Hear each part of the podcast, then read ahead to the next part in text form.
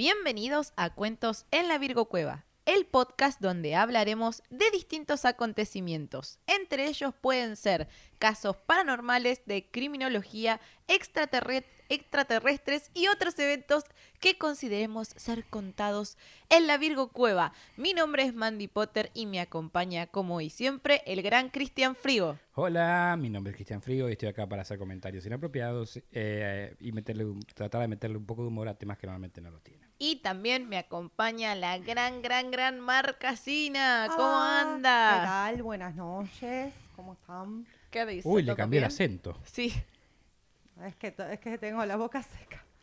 Ay, Claro, pero bueno, todo a- esto- a claro. Pues es de, con eh, coquita. de Herbalife, tratando un licuado. Coquita. Ah, Coquita con hielo. pero no podemos decir lo que está tomando, ¿no, ti? En la operación, Matías Fría metiendo... Metiendo los dedos en el enchufe. Ni un minuto podemos monetizar de este capítulo ya. No, mentira, Se hace déjalo, pip. Mati. Ya está, déjalo, déjalo. No te Déjalo que preocupes es que en gracioso. breve, en breve de todas formas nos vamos, no vamos a mon- desmonetizar nosotros solos. Claro, pero bueno. Bueno, contéstenme en sus casas ustedes cómo están. Bien, Mandy, mal, Mandy, del orto, Mandy, contéstenme que a mí me hace muy feliz leerlos. Antes de empezar, vamos a los anuncios. Anuncio número uno, tenemos sponsor. Si quieren ayudarnos a pagarle un sueldito a Mar y a bancar la Virgo Cueva, les dejamos el link en la descripción. Pueden tirar las chirolas que ustedes quieran, es a voluntad. Y vamos a saludar a los que estén donando, así que Virgo Cueva Donaciones.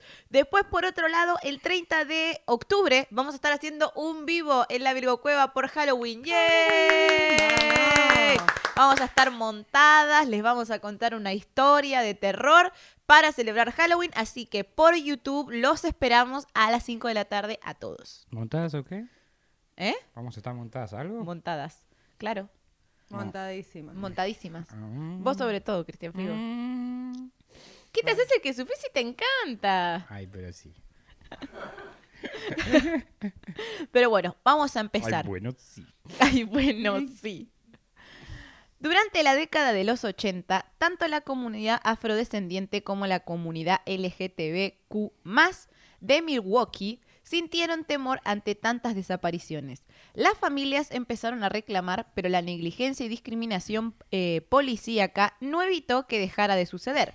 Hoy vamos a conocer al caníbal de Milwaukee, al hombre en tendencia por estos días, Ah. a nada más y nada menos que Jeffrey Dahmer.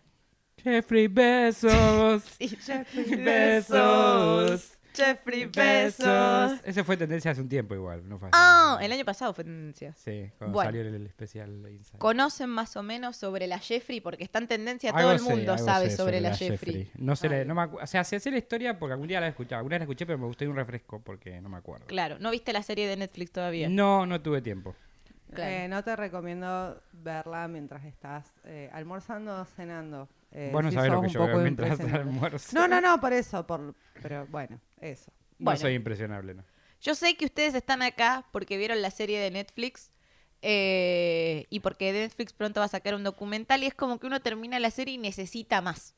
Más. Más O sea, saber más. asesinatos, más gente Saber más sobre. Jeffrey. Es como que te, que a mí me obsesionó, yo me obsesioné con Jeffrey Dahmer en el 2000, fines del 2020, cuando escuché por primera vez el capítulo en Leyendas Legendarias.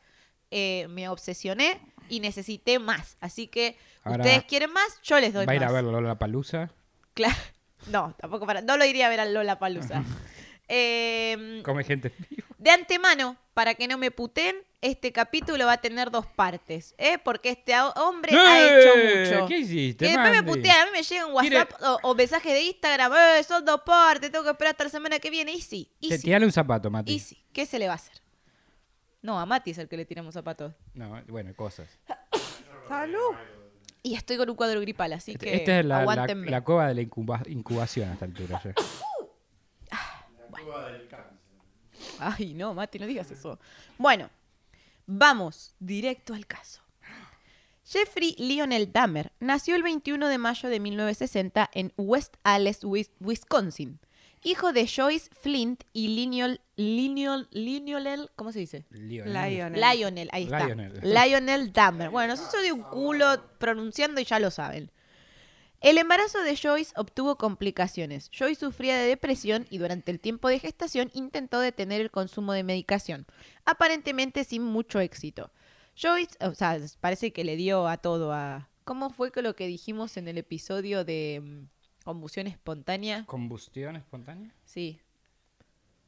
Bauréticos, no, no era. ah, eh, no. Barbitúricos. Eso, le daba los No barbitúricos, puedo le daba calmante, le daba todo y estaba embarazada, o sea, G de la cosa. Los clonazepam. Sí.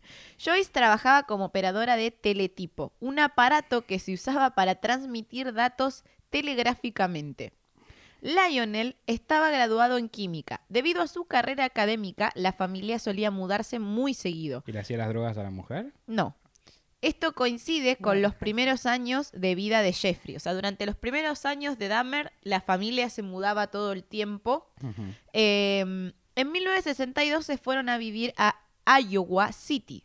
Porque Lionel tenía que estudiar en la universidad Porque para tenía que sacar su encontrar un lugar más doctorado. aburrido que Milwaukee o algo así. Dahmer fue, eh, fue en su temprana infancia un niño muy mimado por sus padres. Le encantaba recibir regalos, amaba los peluches, jugar con sus juguetes y con su perro Frisky. Suena tan normal hasta Sí, ahora. en este punto el pequeño Dahmer se mostraba expansivo, demostrativo con empat- y con empatía por su entorno. Bien. Qué ironía, ¿no? Pero mira qué, Qué ironía, ironía, querida. Él jugaba con el perro. ¿Eh? ¿Qué dijiste, más? No, porque se relacionaba. Mientras tanto, su, pa- su padre Lionel, que tenía una profunda vocación científica, estimuló desde temprano a su hijo la, curios- la curiosidad por la naturaleza. En una ocasión habían rescatado un pájaro recién nacido que había caído de un nido. Viendo que necesitaba ayuda para vivir, se les ocurrió alimentarlo con insectos y al cabo de unos días el pichón ya se valía por sí mismo. Y contaba en el libro que lo habían liberado y que fue un momento Oh. emotivo para la familia porque fueron los tres al patio y le dieron al nene para que haga oh y el pichoncito Y volara. y- Dio una vuelta, los cagó encima y se fue. Ja, ja, ja, ja. Los usé y ahora los dejo. El padre percibía en Dahmer una gran fascinación por el mundo animal. En la casa de Iowa, una pareja de eh, zarigüeyas construidas, construía su guarida por temporadas abajo de la casa y debían limpiar de vez en cuando cuando eh, dejaban los restos de presas que comían. Ay, son más lindas. Ay, qué linda zarigüeya. Sí. Con apenas cuatro años, Dahmer solía jugar con los huesos que se acumulaban al barrer. Muy sereno. Pidiendo Ah, de ser, pero nunca flag, rompieron ese que es como El una de los ahí de pollos. los pollos. Sí, pero porque es una costumbre, ¿viste? Por la suerte. Pedís Sí. un deseo en teoría y lo, lo partís con como la pestaña, claro. Y, el que se Y se le cumple uno solo porque así es la competencia. Es verdad, como la pestaña. Que te nunca hiciste la de la pestaña. No. Si ¿cuál? se te cae una pestaña, te la tenés que poner en el pulgar, pulgar, Pulgar. dame tu pulgar. Y hacemos así y pedimos un deseo, pegado, o sea, ¿no? pegamos y el que se le queda pegada, él se le cumple. No, la última vez que pasó. Lo que pasa es que cuando se me caen ni me doy cuenta. Eh, la última vez las quemé, pero es otra. Claro, pero eso es otra cosa. Las Basta de quemé. prender pucho con la hornalla. Sí, prendé- eh, prendiendo Sí. un pucho con la hornalla me quemé las pestañas. O hagan así. Claro. Todo iba viento en popa, o en pompa, como más les guste. Pompas. Vientos en pompas. para el Pompa. pequeño Jeff Dahmer. Pero, pero, pero, a los cuatro años le detectaron una hernia doble que tenía que ser operada sí o sí. A los cuatro, wow. Sí. Por esto fue, pero esto fue un antes y un después en el comportamiento del niño, que nunca volvió a ser el mismo. Es como que yo siento que acá le activaron el switch del, del muñeco del Krusty. tipo, ah, estaba activado Malvado. malvado, tipo. No, estaba activado bueno, ahora lo Claro. malvado. Nunca más volvió a recuperar el entusiasmo que tenía antes. Pero por la operación de la hernia. Sí. O sea, Pero- como que volvió cambiado de la operación de la hernia. Andás a ver Vietnam. cómo fue. Hay gente también en esa época. eh, las operaciones a veces si no te agarraba la anestesia o, o Sí, para mí ser evidentemente, claro, fue una experiencia traumática ¿Qué para él. ¿Qué, qué época era esta? Cuatro años tenía. 1964. Claro, sí, 64. porque nació en el 60. Eh, nunca más volvió a recuperar el entusiasmo que tenía antes. En cambio, se tornó más vulnerable, retraído y perdió la confianza en sí mismo. En 1966, cuando ya tenía seis años, se mudaron de forma definitiva a Bath. Para este momento, Joyce ya estaba embarazada de su segundo hijo y Jeff eligió el nombre de su hermano, que le puso David. No, está bien. Está bien. Es un nombre. Ir a la escuela a Dahmer le causaba pánico, ya que le incomodaba el hecho de relacionarse. Esto también preocupaba a su padre, quien también había tenido problemas en la infancia para relacionarse, pero esperaba que Jeff pudiera superarlo como él.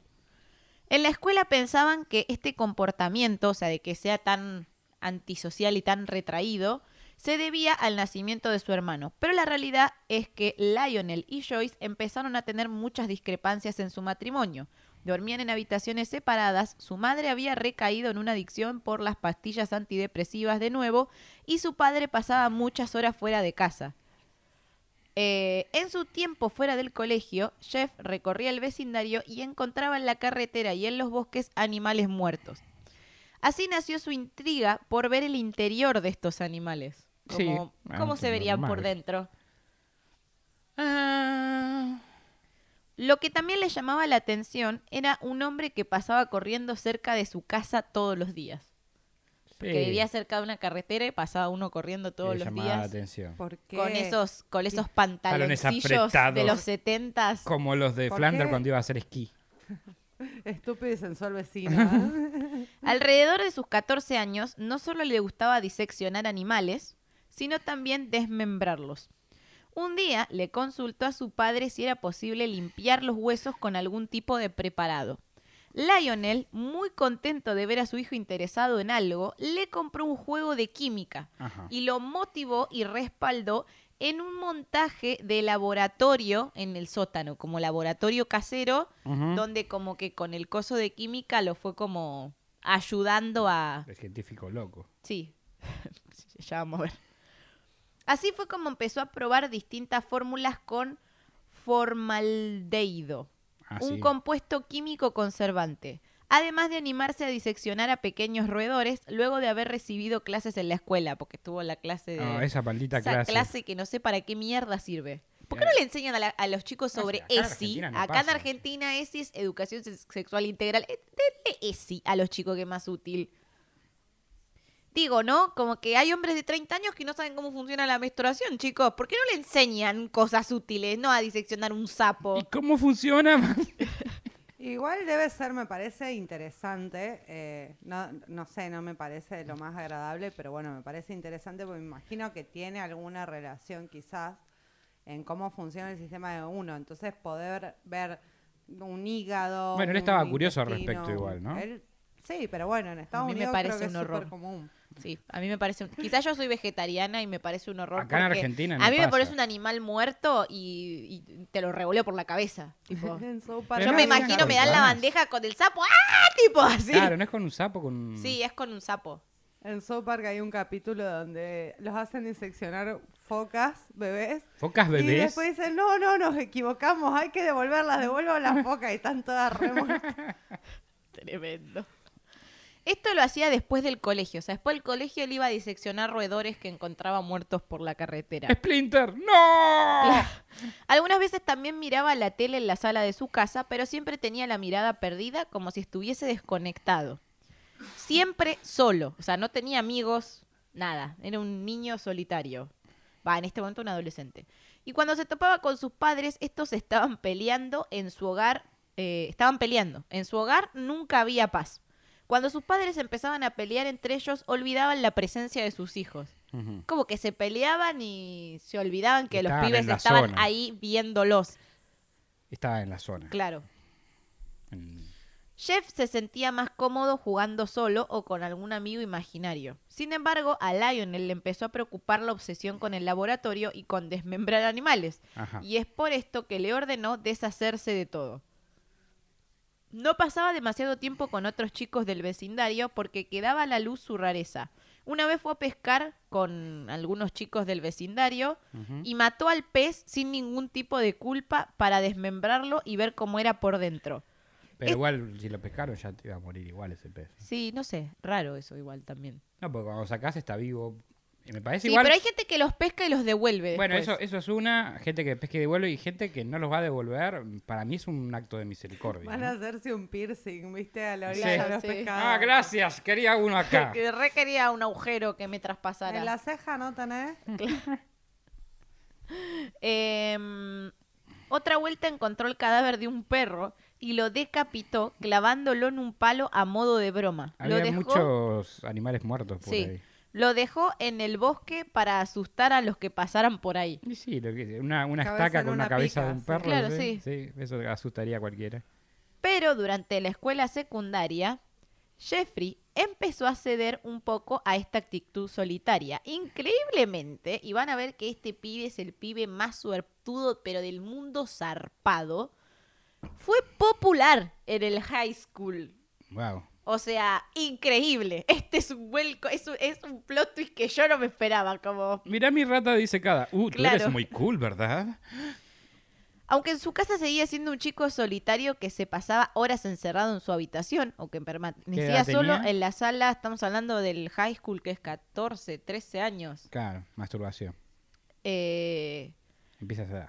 En la sala mirando la televisión mientras sus padres seguían peleando e ignorándolo, creando un ambiente en el hogar realmente Me hostil. encanta que años peleando Sí, esos sí. dos. O sea, En secundaria las cosas Córtenla. cambiaron un poco.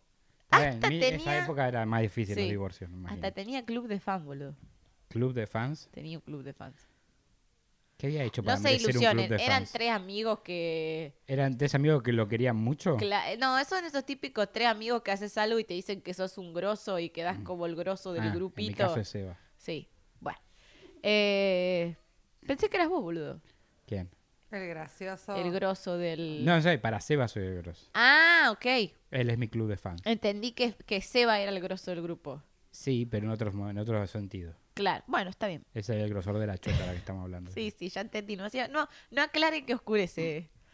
En un principio, su, eh, ya esto lo leí. Ah, sí. En un principio su padre lo incentivó para que estuviera en un club y pasó por la banda escolar y por el club de tenis. No hizo amigos en estos momentos, pero trataba de llamar la atención Esos en dos clase. medio difícil de hacer amigos. Sí. Una de estas Tenis están formas... separados, ¿viste? Sí. ¡Che! ¿Cómo anda? ¡Ahí va! ¡Pah! Punto. ¿Querés ser mi amigo? En el de la banda están tocando música. claro. Eh, Aparte, no sé cómo puede ser popular estar en, el- en el- la banda. Pará, ahora vamos a ver. Ya no estaba más para Ah. el momento que era popular. Sí. Pero trataba de llamar la atención en clase. Una de sus formas era actuar como si tuviese un ataque de epilepsia. Ah, hermoso. Tipo, estaba en clase y de golpe empezaba Ah, como... ese chico se está muriendo. ¡Es un genio!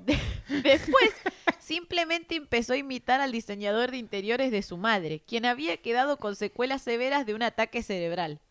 Tipo, Ajá. el tipo tenía como la, la manito así como para adentro y bobo, todo así. Ajá. Y Jeffrey Dahmer iba por la escuela hablando así, haciendo eso. Y a los otros pibes que también lo conocían, porque era el diseñador como del pueblo, les daba gracia. Entonces iban y le pedían que haga la Claro. imitación Eh, de él. Todo muy lindo. Claro. Eh, lo que me recuerda, si este tipo se hizo popular haciendo eso, ¿por qué no hacemos un capítulo que seamos nosotros teniendo una epilepsia, digamos, un ataque epiléptico? No, porque me parece desagradable. ¿Para qué nos matamos Eh, investigando? pésimo. Empezó a fingir un paro cardíaco ahí.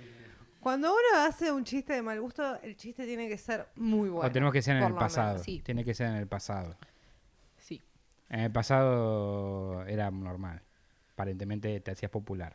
Claro. No, en una edad que sos un pelotudo. Ahí está, por eso Porque te- Además- tenían 14, 15, 16 años, eras un pelotudo que te reías de cualquier pelotudez. Y yo creo que lo gracioso, más allá de que imitar a una persona que había tenido secuelas de un derrame cerebral, lo gracioso era que no tenía vergüenza de hacerlo en cualquier lugar. Claro. Y en ese momento donde vos sos un pelotudo hormonalmente, viste, vos sos pibe, cualquier cosa te da Dije, paja, oh, dijo paja. ¿Dijiste paja? Cualquier pelotudez. O sea, es como nosotros ahora, pero con más sentido de la realidad y de la adultez. ¿Los niños más que nosotros? Nosotros nos reímos de cualquier pelotudez, pero no nos reiríamos de alguien que tiene un problema. Ni burlaríamos no a alguien que tiene un problema. No se nos ocurriría. O sea, maduramos en ese sentido. Después Casi seguimos todos. riéndonos cada vez que decís pene o alma en pene. Sí. Así que bueno, algo, algo maduramos. A, ese, Un a eso poquito, me un refiero. poquito. Eh, Jeff lo imitaba y tenía eh, y actuaba sus ataques de epilepsia en cualquier momento que se lo pidieran o que él quisiera atención. Es como que lo retaban y le decían, hey, ¿a que no te animás a ir a la biblioteca? Haz lo tuyo, Cla- chef. Era algo así. De hecho, le empezaron a decir hacer una damer. Como si fuese tipo algo Característico. característico, hacer un damer. Hacer un damer era estar en la biblioteca y de golpe empezar así como tipo y Ay, Dios. sí. Eh, incluso una vez llegó a hacerlo en el centro comercial. Uno de los amigos cobró, o sea, si vos querías ir a ver cómo Jeffrey Dahmer tenía un ataque de epilepsia en el centro comercial, tenías que pagar Qué modelo para de negocio. verlo. Sí, sí. Me pone orgullosa que al menos alguien ganó plata de esto, pero no era la manera, una chicos. perfo, claro. ¿Cuánto Claro, le era donó como una perfo. a- al que lo inspiró? A su No, nada, dice, dice enterosa persona. Sí, sí, sí. Pasen a ver al chico mágico que tiene convulsiones. Claro, y después hacía pelotudeces, tipo, se coló en todas las fotos de los clubes. Tipo, la foto del anuario, se coló en todas las fotos de todos los Ah, clubes. pero eso está, está Sí, eso está, está- gracioso. Sí. Y lo mandaron a imprimir. Y cuando lo mandaron a imprimir se dieron cuenta que estaban todas las fotos del anuario. Entonces tuvieron que borrarlo de todas las fotos porque ni siquiera estaba en un club. O sea, no le estaba doy, en le doy ninguno. la segunda, estuvo inteligente en eso. En esa, esa fue graciosa. Esa fue una troleada graciosa. Esa sí, puede ser. Em, teniendo amigos, Jeffrey no dejaba de ser excéntrico en su forma de relacionarse y también alcohólico, ya que a los 14 años empezó a beber. Incluso muchas veces lo hacía en clase. Si algún profesor lo pescaba, él solo decía que estaba tomando su medicina y a nadie parecía importarle. Tipo, bueno, está bien. Si es tu medicina, sí. Claro. Me voy a mi rincón, Dahmer. Del, del, del trago 20, ya decía, che, ¿cuánta medicina Pasa que si, alguno, si algún profesor lo, pescaba, él después lo mataba. Porque No, acá todavía cuando no. él pescaba a alguien, él Claro, mataba. bueno, eso sí. Es claro que trataba de esconderse detrás del alcohol y que esto era un, eh, un gran pedido de botella, ayuda que ni sus padres, ni sus maestros u autoridades del colegio supieron ver. Como si fuese poco, conjuntamente con su alcoholismo, llegó al despertar sexual y tuvo claro desde el principio que le gustaban los hombres. Pero lo abrumaba, porque en Bat esto era un tema tabú y además no conocía a ningún otro chico que le gustaran los hombres. Claro, pero uno no lo decía. Y no. Esa época era todo esa muy- época ser puto era un horror. Sí. ¿Qué? No sé qué quería contar. Sí, sí. Por este tiempo se masturbaba mirando revistas, pero también mirando las entrañas de los animales que despedazaba. Bueno, es como que lo pusiste en la misma oración, pero como que se siente un poco como que muy diferente la- Claro, las, dos, sí. las dos partes que, que fo- conforman esa oración. Empezó a tener ideas obsesivas con ejercer la violencia contra otros hombres, porque de esa manera lograría dominarlos. Aún eran dos amores, el- los internos y los hombres. Claro. los internos y los hombres. En su fantasía sus amantes estaban inmóviles como un muerto, y también fantaseaba con desmembrarlos y ver sus órganos por dentro. Ay, lindo. La curiosidad, es plena curiosidad y también, ¿no? En ese despertar sexual, encima de que ya es excéntrico, encima justo la pega en ser homosexual, que, nada, terrible para la época y, y eso. Qué sé yo, en un pueblo como ese, que haya un boliche. Sí, y tener tendencias gay. homicidas también, eso le pegó mal. Pero sí, no creo que lo haya ayudado el No. ser homosexual. No. No, no, Tampoco. para nada. Pero bueno, el hecho de tener un, una idea excéntrica del sexo o del placer y que te gusten los hombres, que sea algo reprimido en ese momento, no es una buena combinación para nadie. Aparte de ser alcohólico a la, de la, en la adolescencia y que nadie te... Y ser invisible para tus padres y para cualquier autoridad y que nadie te diga nada. Porque yo creo que el tema del alcoholismo es claro que es porque en la casa, era en la, su casa era conflictiva. O sea, vos imaginate llegar todos los días, tu vieja está re loca, está drogada, viene tu viejo, se empiezan a pelear, vos estás ahí mirando todo y se siguen tirando con de todo y diciéndose de todo y vos estás ahí. Y la verdad es que y sí, yo también me querría chupar todo lo que pueda de cerveza para olvidar. Porque... Bueno, menos mal que aclaraste. Sí, guau. Bueno, cada uno con lo que prefiere. Claro. Vos chuparías pene, yo cerveza, así la vida.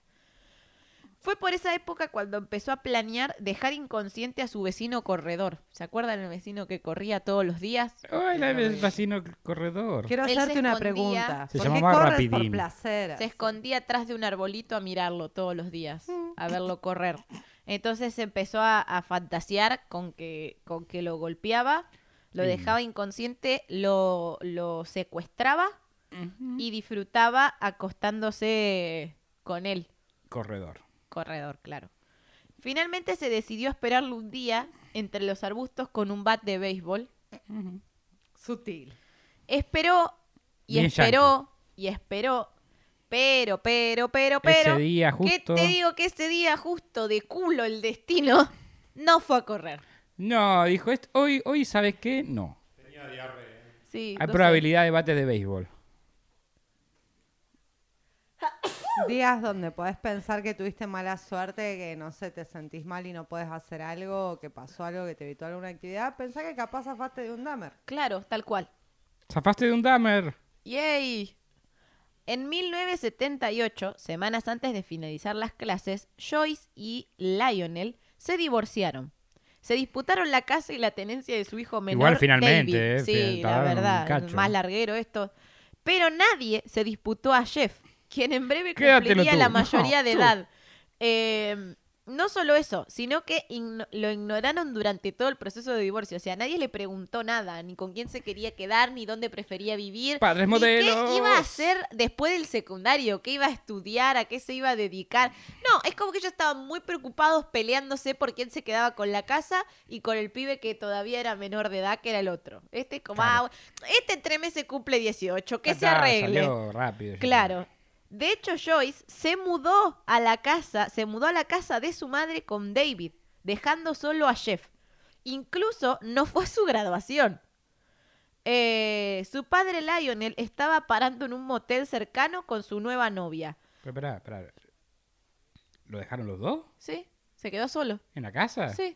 Y, eh, Esto como, como la como el pobre angelito. ¿viste? Sí. Home Alone. Pero no es que se toda la lo, familia y decía, no es que, es que nadie se lo olvidó, ¿entendés? La madre se perdió, porque la madre en el divorcio pierde... no, me- ¿sabes lo que me causa gracia? Que los dos se peleaban por la casa y al final dejaban la casa con el chico. No, porque la madre pierde el... No pierde el juicio. La madre gana la tenencia del pibe, pero pierde la tenencia de la casa. No hay tenencia de casa. Bueno, me re- sí, entiende, legalmente la escritura, la propiedad.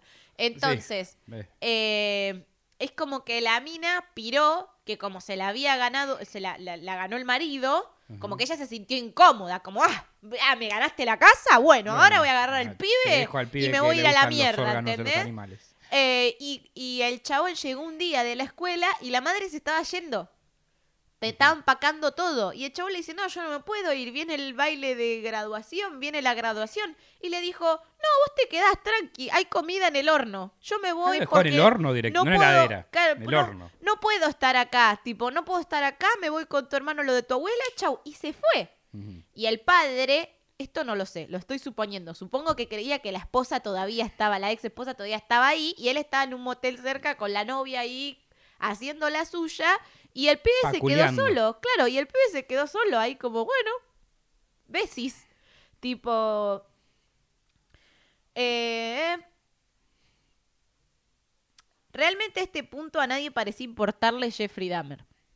Ahí se quedó, solo, sin padre y sin madre, un adolescente viviendo absolutamente solo en los últimos meses de su escol- escolaridad.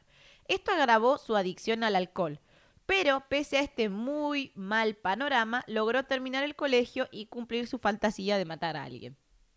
Eh, Siempre es- poner la misma. de- ¿De qué me vivía, encanta. digamos? Es la misma conformación de la oración anterior. Le- Se masturbaba con revistas pornos y con el interior de los animales. Terminó el colegio y mató a alguien. Y bueno, una de cal y una de muertos. Claro, claro. Una de Cari y una de Dahmer. De Dahmer. Claro. Bueno, vamos a hablar entonces de cómo lo logra, ¿no? Como ya les conté anteriormente, su madre había abandonado su casa. La incomunicación con sus padres lo llevó a pasar tres meses en soledad absoluta, en donde su adicción empeoró. Por este tiempo ya era mayor de 18 años, por lo cual no necesitaba algún tipo de custodia y ante la ley podía velarse por sí mismo. Para disipar la sensación de vacío con la que vivía al estar todo el día solo en casa luego de su graduación, Dahmer empezó a fantasear con la idea de encontrarse un hombre atractivo en la ruta haciendo autostop, al cual él levantaba y entonces bebían y se acariciaban en su casa. Ay, qué lindo. Oh. Le gustaba Y después pensar, lo mataba y le sacaba las partes de sí, adentro. le gustaba pensar que se atrevía a matarlo para que se quedara siempre con él. Ya veo un patrón en este canal. Esto en lo este excitaba y se masturbaba. Pero, pero, pero, pero, ¿qué te digo que le funciona la magia causa al tipo? No, oye, él proyectaba. Y un día manifestó tanto, pero tanto esta idea que estaba volviendo en su auto de Cleveland, había ido para allá a agarrarse un ¿eh? buen pedo hasta la madrugada. En Bueno, Mirá, se fue de joda a Cleveland. ¿A qué nivel que tenés? qué nivel, rey. No hay nada en suponemos Cleveland. que no tenía muchas chirolas también, ¿no? Ahora no hay nada. Ahora no hay nada, imagínate en los ya. 60. De casualidad vio un joven con el torso descubierto haciendo autostop en la carretera. No Primero sé. pasó de largo porque se puso nervioso, pero cuando lo miró bien por el espejo retrovisor le pareció atractivo. Entonces decidió dar marcha atrás y ofrecerle al joven ir con él a fumar mota y a beber un buen rato. Esa. Este joven era Steven Mark Hicks. En cuatro días cumpliría 19 años y pedía aventón para ir a un festival de rock en Lockwood Corners. Dahmer invitó al joven a su habitación. Estuvieron escuchando música, charlando y haciendo pesas. Sí, Porque el papá, en un intento de masculinizarlo, le regaló pesas para un cumpleaños. sí. Y es lo que haces cuando metes a alguien a tu casa. Che, Claro, ¿hacemos pesas? hacemos pesas. Es el Netflix and chill, y al ver cómo los músculos del joven se hinchaban con cada flexión Estuvo rápido igual, porque... y cómo caía el sudor por su cuerpo, Dahmer estaba cabalaca, tipo, estaba ahí viéndolo, tipo, y deseando Ah. apretar esos, que esos brazos lo abrazaran. Mancuerna No. arriba, mancuerna abajo. Claro. Mancuerna arriba, mancuerna abajo. Se le insinuó varias veces, pero el joven le dijo que tenía novia y que no estaba interesado en los hombres. No, Pero eso no lo detuvo a Dahmer. no. que siguió insinuando con más intensidad, diciéndole que podía tener una experiencia diferente con él. Al punto de que lo puso tan incómodo que el joven le dijo que se tenía que ir. Y ahí empieza la palabra clave que nunca le tenías que decir. Así como la palabra clave que nunca le tenías que decir a Marty McFly era gallina, Sí. la palabra que nunca le tenías que decir a Jeffrey Dahmer era me tengo que ir. Ajá. Dahmer sintió pánico repentino y con eso llegó el impulso. Es por esto que tomó una de las pesas, se acercó por atrás a Hicks y lo, gul- lo golpeó Lo golpeó. brutalmente en la cabeza. Hicks cayó inconsciente al suelo y Dahmer lo asfixió con la pesa. Luego lo desvistió, lo contempló, se masturbó y tuvo relaciones con el cuerpo. Citando a Badía, ¿En ese orden? ¡Necrofilia! ¡Necrofilia! Increíble. ¿Cómo choreamos en este podcast, eh? Incogible. Eh, Robos en la Virgo Cueva. robos en la Virgo Cueva. Yo creo que el día que Leyenda Legendaria se entere que existimos, nos pone una orden de. de- ¿Cómo se dice cuando no te puedes.? De restricción. Tipo, estos locos no los No quiero cerca. a México. Claro, no, no puede- no podemos entrar a México. Vatos, quédense bien en su lado. Claro. No. A ellos no les sale bien el argentino y a nosotros no nos sale bien el eso, mexicano. eso, eso, eso se trata de, de- de devolver un poquito. Luego de que el éxtasis del momento pasara, se horrorizó y temió de que lo descubrieran. Él mismo más tarde declaró lo siguiente y cito textual lo que dijo Dahmer.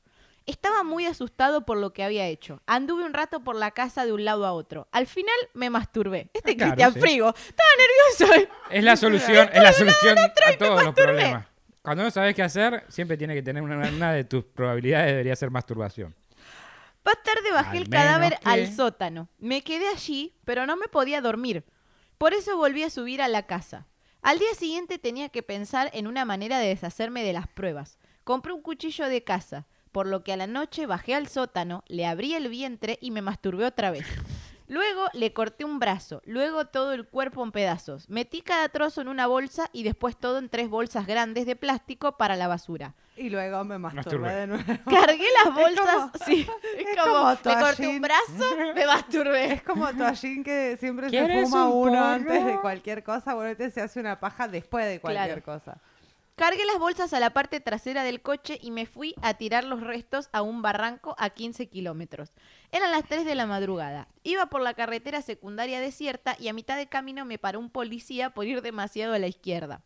Me hicieron la prueba de alcoholemia. Sos la demasiado pasé. zurdo, nene. Sí, la pasé. Iluminaron el asiento trasero con la linterna. Vieron las bolsas y me preguntaron qué era. Les dije que era basura, Sushi. porque cerca de mi casa no había ningún vertedero. Me creyeron a pesar del olor. Solo me pusieron una multa por circular demasiado a la izquierda y me volví a mi casa. Demasiado zurdo, nene. Asustado por el encontronazo con la policía, Dahmer decidió depositar las bolsas en el sótano. O sea, como que nunca llegó al basurero. Se dio marcha atrás y volvió a su casa, cagado las patas. Eh, decidió depositar las bolsas en el sótano, después agarró la cabeza, la lavó, la puso en el suelo de su Y cuarto se y se masturbó. masturbó. ¡Se masturbó! Se masturbó, se masturbó, se masturbó. con la Es un cabeza. horror lo que estamos haciendo. Pero eh, igual posta es como lo, De lo hace todo el tiempo, así que Sí. no nos estamos riendo de cómo, con qué se masturbó, sino Le de hizo, que se masturbó. podemos decir que le hizo un headshot. Sí. Quizás. Eso puede ser un misterio. Ah, igual, pobre pibe, Lo que sí le hizo fue un get over here. Totalmente. Volvió a guardarlo con el resto de las cosas, quemó la ropa de Higgs y a la mañana siguiente escondió los paquetes debajo de la casa, en una tubería de, de desagüe de unos 3 metros de longitud bajo la tierra. Mirá qué suerte tener esa tubería ahí. Durante dos años y seis meses los restos estuvieron ahí. Al final, Dahmer rompió los huesos para desparramar el polvillo en el bosque de atrás de su casa. Durante los siguientes días del asesinato estuvo perseguido de que la policía lo venga a buscar o den con él de alguna manera. Veía la tele a ver si informaban la desaparición del chico, pero nada ocurrió. Después de un tiempo se acostumbró a vivir sin sobresaltos y dejó de esperar que lo atraparan. Después de todo, ¿cómo podrían relacionarlos? No se conocían desde antes, ni eran amigos, y además había convertido el cadáver en un montón de pedazos. Sin querer había creado el crimen perfecto. Sí, lo único de lo cual no podía desprenderse era del cráneo. Fucking cráneo. Literal. No, no, él no podía desprenderse. Sí, porque lo- era lo su tenía trofeo. colgado de la chota. Sí, más o menos. Aún así, la experiencia de matar lo había asustado y esto hizo que se entregue al alcohol completamente. Igual, ¿cuánto tiempo? Pasó un montón, dijiste, había pasado de tiempo. O sea, que ese cráneo era un cráneo, era un esqueleto nada más ya, no quedaba Sí, nada. sí, sí. Ah, aparte el chabón sabía desmembrar y sabía Sí. tratar los huesos, digamos. Sí, sabía pulverizar la carne y que queden solo hues- los huesos limpios. Sí, es que un- no es tan complejo, digamos, el proceso. Ah, empezó un poquito de asco eso que tenemos arriba de la No. mesa. Y bueno. Em, Por favor, nunca agarraste un cráneo de un animal de la calle y lo terminaste de limpiar. No, no. no, me pasó todavía. Bueno, Cuando a- a vivís mí en la ciudad es muy difícil que eso te Claro, ¿qué animal de la calle? ¿Un perro? Una paloma, boluda, claro. Gatos. Una paloma. No. ¿Gato? Yo nunca vi un gato muerto en la Yo calle. tampoco, por suerte. ¿No, tienen- no tuvieron infancia? ¿Ustedes no patearon plazas, cosas? No, las Sí, plazas son pero- grandes. Pero claro, pero nunca me encontré un gato. Pues discúlpame por nunca haber encontrado un gato muerto. Bien por vos. bien María por vos. Marta Mar. ah. Bien por vos, bien por vos. Em, bueno, ¿qué te digo? Que al tiempo, des- tiempo después, su padre volvió a la casa y con su nueva esposa. Chan, chan, chan. Oli. ¡Oli! Claro, como si, como si nada. ¡Ay, bestiza! Aparecía el padre ahí. Ay. Obviamente estaba horrorizado porque la casa estaba sucia, estaba llena de latas de cerveza por todos lados, era un desmadre. Jodete, hermano, si no tuviste, y ¿qué- sí, qué esperabas? jodete. Sí, Bueno, ¿eh? tranquilo. Pero no, no, Pero no tomo mató a nadie. No tomo cerveza tampoco. Lo convenció a Dahmer para ir a la universidad y se, anu- se anotó a estudiar administración de empresas. Obvio que sí. Administración, administración de empresa. Acá tiene que ir el clip de- del de Poxy Club. Eh, ponelo, Mati.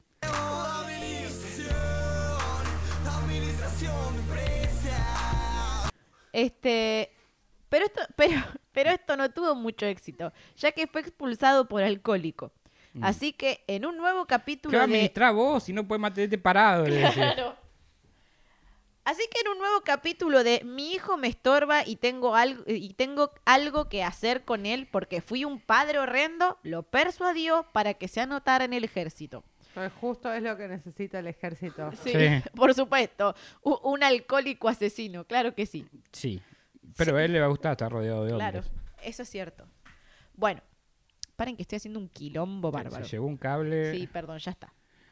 En 1979 viajó a la base militar Fort McClellan en Alabama. Me encanta que me miras a mí cuando hablas sí, en inglés. porque estoy mejorando, ¿viste? Ah, re que no. Dijo No sé, nadie igual nunca. tenés un pase libre porque tienen ahí tapada hoy. Sí. Donde llevó a cabo un duro entrenamiento. Pero para sorpresa de todos, le fue bien. Increíblemente. Como cuando fue popular en la escuela, bueno, acá le fue bien. Eh, la rutina del ejército le vino bien y pudo ordenar su vida. Vieron que dicen que los asesinos, si tienen como una rutina, se puede entrar en un tiempo de enfriamiento porque pueden manejar más las, las compulsiones y otras cosas. Entonces es como que la rutina le vino bien. Sin embargo, dados sus conocimientos en el cuerpo humano, descubrieron que tenía buenas aptitudes para el estudio de la medicina. En consecuencia, lo, re- eh, lo reasignaron al Centro Médico Militar de Fort Sam Houston Brook en San Antonio, Texas, donde se preparó para prestar primeros auxilios en el campo de batalla. Será Ser como un- en Texas en los Cla- fines de los 70. Houston, Texas. ¿No dijo No, eso? dijo otro lugar de Texas. San Antonio, Texas. Puede ser también. Es Texas.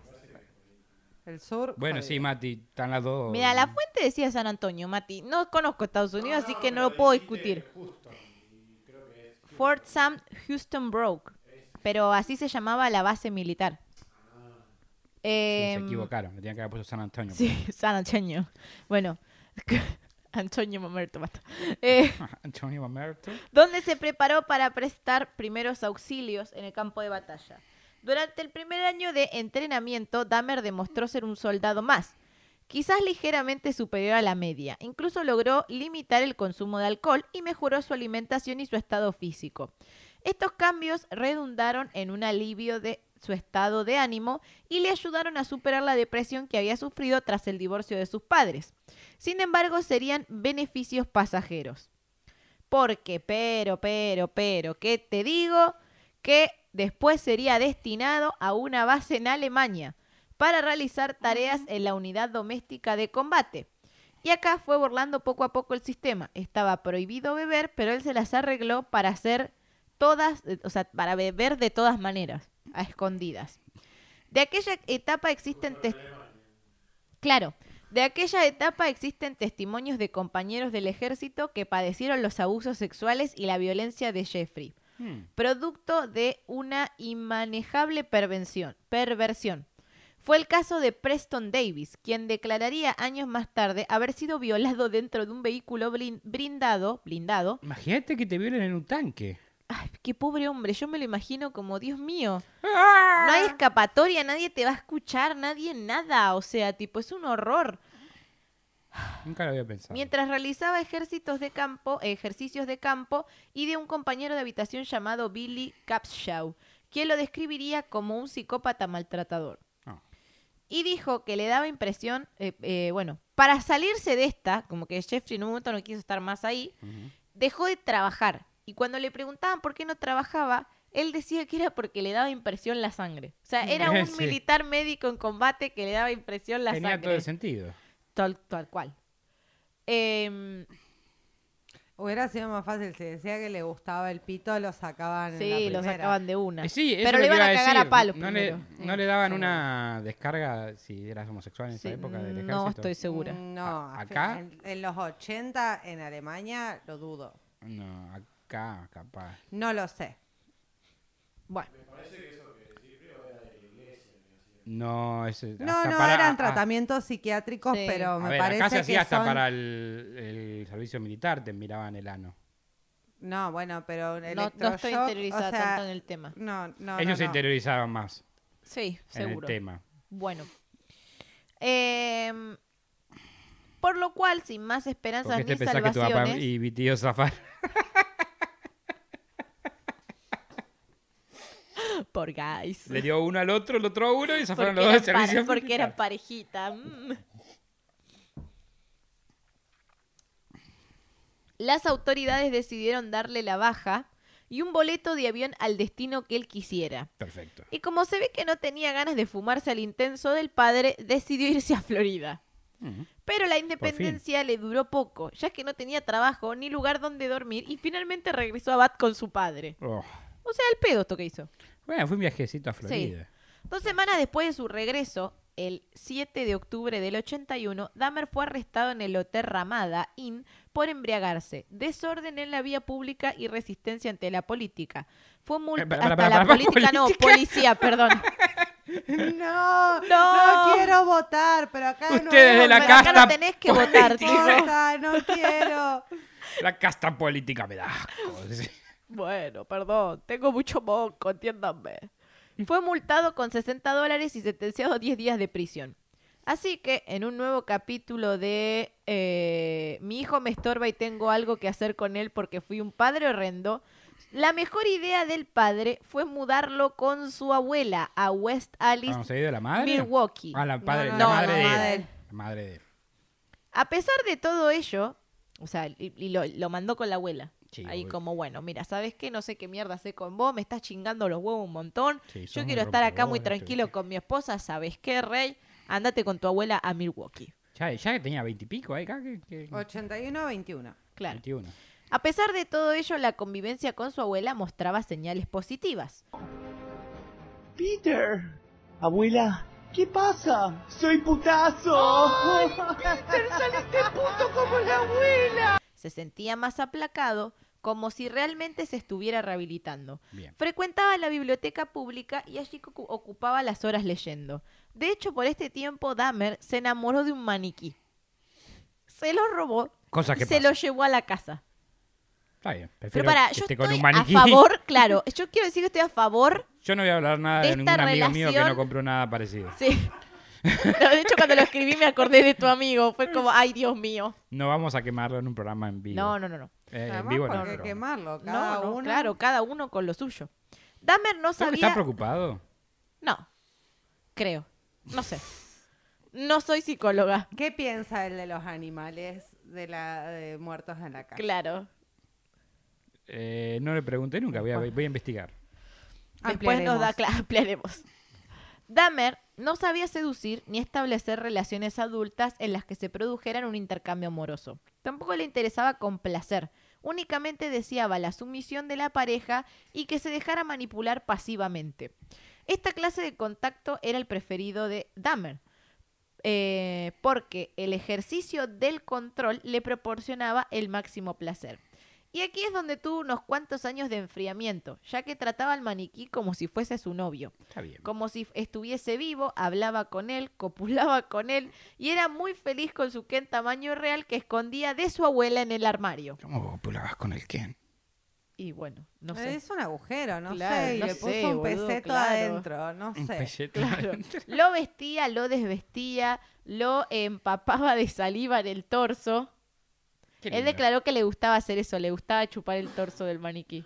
Sí, a todos. Y vienen todos con sus six pack así. Los, Sí, Claro. sí, los ya maniquíes. remarcados los Y maniquíes. además, dato de vital importancia, el maniquí nunca lo iba a abandonar. El maniquí nunca le iba a decir, me tengo que ir.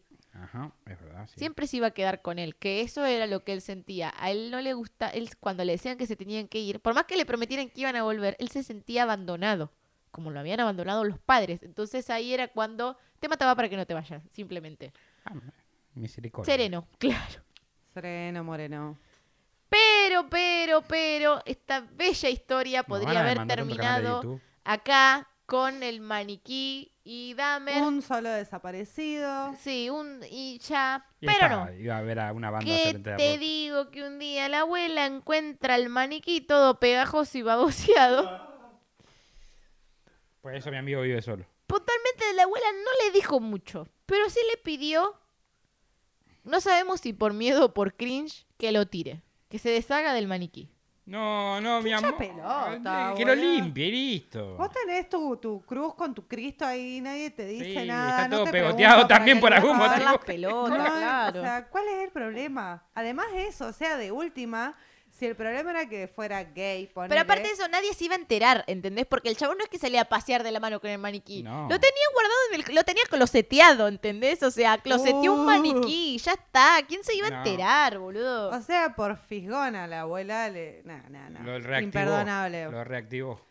Pésima abuela, pésima abuela. Sí, aparte nadie le decía con nada cuando se De masturbaba. última, con el además, te- tus no deberían decirte nada, solo mirarte con cara de incomodidad y decir, ¿qué hicimos mal, boludo? Claro, ya Y está, ya, boludo. sí, Está bien, igual no, esto no es culpa de la abuela. La abuela es la, la menor de los males de la vida de Sí, pibe, bueno. ¿no? Estamos echando la culpa de todo y los padres fueron los que lo volvieron un Sí, no, no, no, Sí. pero, pero no sé, le pidió que le sí, tire le el, pidió que tire tirara el novio. pero para mí que no sabía que era el novio, o sea. Para mí sí sabía. No sabía la se importancia. imaginaba, se imaginaba que el, que el nieto era gay y se imaginaba que era un jeropa y se imaginaba lo que estaba haciendo con el maniquí y, oh, por Cristo, le habrá dado vergüenza ajena. Lo que no se imaginó es que tenía una tendencia de asesino serial el nieto y que eso le Claro, servía de enfriamiento quizás por mucho más años. No Yo sé por cuántos. Igual para mí nuevo. tarde o temprano se iba a aburrir del maniquí en algún momento. Pero bueno, mí ¿cómo le tardó dos semanas, pero. No, él no, él estuvo bastante tiempo. Después quiero saber esa historia. Después te la contamos. Esto solo pudo empeorar todo lo que Dahmer estaba conteniendo, tratando de no volver a matar y oprimiendo sus deseos y fantasías sexuales. Ah, porque además también iba a la iglesia con la abuela y se, se recluyó más a Dios, como tratando de, como Dios me va a sacar el demonio de la homosexualidad. Ay, pobre alma. Entonces es como que estaba más reprimido que nunca, encontró un maniquí, medio que entró, encontró la liberación por ahí, ahora le tiraron al maniquí, bueno. Pero el frasco donde contenía sus deseos era frágil y una pequeña contrariedad podría resquebrajarlo. ¿Por qué me hago esto? El golpe de gracia lo dio un desconocido que al pasar por su lado le arrojó una nota ofreciéndole realizarle una felación. O sea, un pete. Ajá. Aunque Dahmer, ¿para qué ponía felación, no? Aunque Dahmer no respondió a la invitación, el incidente despertó las fantasías eróticas que venía refrenando y fue el empujón indispensable para empezar a ir a bares gays. Bien. Evidentemente hacía estas escapadas nocturnas a espaldas de la abuela, Porque con la que continuaba religiosa. viviendo. Hacia, hacia fines de 1985 descubrió los, los saunas y los sex, shop- los sex shops. El instinto reprimido se había despertado de nuevo. No. Pero esto no duró mucho tiempo tampoco, ya que en breve le fue prohibida la entrada. A los saunas y al sex Oh, shop. no, ¿por qué? No Dahmer- puede dejar sus maniquís pegateados acá, Claro. señor. Dahmer había conseguido empleo como mezclador de chocolate en la fábrica Ambrosia Mm, ¿chocolate con Chocolate? Co. Donde ganaba Kinder. 9 dólares a la hora. Tenía que trabajar en el horario nocturno, de las 11 de la noche a 7 de la mañana, seis días por semana, con los sábados libres. Como le costaba dormir durante el día, había ido al médico en busca de alguna ayuda. Interiormente se sentía frustrado. Si bien la violencia no formaba parte de sus planes, la abstinencia sexual se estaba volviendo insoportable. Algo debía hacer y después de la visita al doctor pensó en otro camino para obtener placer sin provo- provocar la muerte de nadie. Masturbarse. Como el profesional le había recetado un somnífero, se le ocurrió que podía ir al sauna y usar algunas píldoras, intentando dormir a los hombres que compartieran con él la sala de baño. No, el problema es que si no había, si no, la situación no se da como él se quería, no tenía una erección. Ajá. ¿Entendés? Entonces como que lo que yo leí, no lo agregué a esta parte, pero lo agrego yo, lo que yo leí es como que no se le paraba. Ujú. Porque por más que iba a los, al sauna y qué sé yo, es como que eh, él es esto, vos en una relación tenés que dar y tenés que recibir. Y a él no le gustaba dar. Claro, él quería la sumisión. Claro, él quería la sumisión, tipo, tirate ahí, hacete la muerta y hacé todo lo que yo te diga. Y qué sé yo, en algún momento el otro te va a pedir algo. Eh, Una coca. Y eso fue, claro, y le molestaba. Y eso fue lo que hizo. Le ponía droga a sus amantes en el trago para que éstas se quedaran dormidas y él así, como si estuvieran muertas, pudiera hacer lo que él quisiera con ellas. Tuvo varias advertencias del lugar hasta que finalmente drogó tanto a un muchacho hasta el punto de que no despertó y el local tuvo que llamar a la ambulancia. Y como si los problemas y las aventuras de Dahmer no terminaran, el 8 de septiembre de 1986 fue arrestado por masturbarse frente a dos niños de 12 años en los alrededores de Kinnicknick River Parkway. Ajá. un parque situado en un barrio residencial de Milwaukee. Aquel día dos vecinos informaron a la policía sobre la presencia en el parque de un hombre masturbándose, cuya descripción correspondía con la de Dahmer. ¿Y qué dice que tiene en las manos? A raíz de este, de, de este aviso, fue acusado de exhibicionismo y comportamiento obsceno. Y capaz él ya estaba ahí cuando los chicos pasaron. No. Si bien admitió el delito, rápidamente cambió su, su historia y afirmó haber estado orinando sin haberse percatado de la presencia de otras personas. ¿Qué manera de secártela, de sacudírtela después? Era una que me gusta bien estratega. sequita. Sí, sí. la sacudí mucho y escupió. Era una estratega dando excusas y logró que el cargo se modificara por el de conducta desordenada. meo, meo en público. O sea, pasa de, de, ¿cómo se llama cuando mostrás in- in- indebidamente? em, Eh, Se Deja de ser nombre. obsceno claro. Porque no era su intención ser obsceno, sino que él estaba meando y justo, justo que te digo que lo vieron, Mm. entonces es una conducta desordenada porque no tenés que mear en público. Claro, es una pero no contravención es en lugar de obsceno, un delito. claro, pero no es obsceno porque no era tu intención. Eh, el 10 de marzo de 1987 fue sentenciado a un año de libertad vigilada, un régimen por el cual debía cumplir un programa de actividades que ayudasen a su reinserción social. Además tenía la obligación de someterse a sesiones psicológicas por desviación sexual y ausencia de control de los impulsos. Como Dahmer no cooperaba en estas sesiones, las reuniones con la doctora Rosen se tomaron inviables. A medida que pasaba el tiempo, se mostraba más reacio a compartir sus sentimientos y finalmente se negó a hablar con la terapeuta, dándole la espalda durante las sesiones. O sea, iba una hora a sentarse ahí de espalda. No le hablaba a la mina, y ya. háblale la, la mano. A ver, si estás hablando con una persona que te está tratando de desviado por tu orientación Sí. sexual, Y bueno, sí. no es lo más inteligente, pero sí, está para, para mí está... Está, Está como- bien, lo que pasa que se debe ser incómodo no hablar Sí. con una persona de vuelta. No obstante, además del asesoramiento de la doctora Rosen, por el orden del tribunal, debía asistir al Departamento de Psicología Clínica de la Universidad de Wisconsin para realizar nuevas evaluaciones con la doctora Kathy Bowes. Tras evaluarlo en su informe, la especialista destacó la las dificultades del paciente para expresar las emociones, su negativa a aceptar que otros le dijeran qué hacer, no aceptaba la autoridad, y el sentimiento de frustración dominante. Pero bueno, Literal.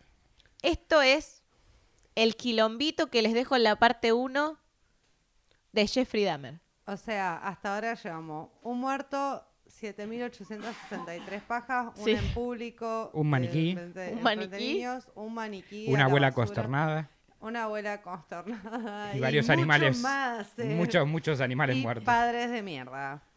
Padres de mierda por sobre todas las cosas. Qué feo, qué feo, qué feo ser adolescente. Y Porque ustedes... encima, por más que tengas padres amorosos, sentís que el mundo es una mierda. Sí. Está bien que sea una mierda, pero en ese momento te duele mucho Sí, más. te duele, te quema. hipersensible. Sí. Y de repente tenés unos padres que realmente se portan horrible y ya, o sea, tenés un hijo alcohólico adolescente y es como, me voy, ¿entendés? No, sí, no. No, no, los padres creo que nunca tanque. se dieron cuenta que tenían problema de alcoholemia directa. Los padres estaban en la suya. Los padres estaban peleando a ver quién, como unos niños, a ver quién le ganaba a quién y descuidaron a sus hijos completamente. ¿Entendés? El hijo tenía problema de alcohol. Es más, otra cosa que se dice de Dahmer es que tenía notas medianamente normales y que con el paso del tiempo fueron cada vez más bajando, bajando, bajando, bajando y que se recibió de pedo, o sea, terminó el colegio de pedo, pues sus notas eran un horror y es como tu hijo de repente viene peda y no te das cuenta. Decaen sus notas. Da, date cuenta de que algo le estás pasando y que lo que le está pasando sos vos, amigo, sos vos. O sea, dale. Aparte, o sea, no sos vos, soy yo, le decían. además me imagino padres echándose la culpa de cómo el comportamiento del chico, cada uno con su historia, cada uno en su mundo, y como, bueno, para eso, no tengas críos. Que ni siquiera hablaban de los hijos. Ellos se, se, se echaban cosas en cara. El padre le echaba en cara a la madre que era depresiva y que tomaba eh, mucho, claro, ¿verdad? Y la madre que estaba todo el tiempo afuera de la casa y que su carrera y su trabajo era más importante que su... Y era esa pelea entre ellos dos. Los hijos no chupaban un huevo, ¿entendés? O sea, es como... Quédense acá que mamá y papá se van a pelear. ¡Hijo de puta! O sea, como que... Era eso. Pero bueno. La semana que viene los esperamos con más Jeffrey Dahmer para todos. Marcasina, ¿por dónde te podemos encontrar? A mí me encuentran en Twitch como Maldita Mar o en Instagram como Marcasina. Mandy, A mí me encuentran en Twitch, Instagram y, eh, y Facebook, iba a decir cualquiera, y YouTube como Facebook. Mandy Potter Ock. Cristian Frigo, ¿por dónde te podemos encontrar? Pueden encontrar por Instagram como Virgo Frigo con doble E en vez de una I. O por eh, Spotify y YouTube para mi disco 3733. Cuidado, Como cuidado, Cristian Frigo. cuidado. Y aquí en la Virgo Cueva. Y esto ha sido todo. Esperamos que les haya gustado. Colorín colorado, este cuentito, este cuento Sea más turbado. ha terminado. Nos vemos el próximo jueves. Chau, chau. Chau, chau.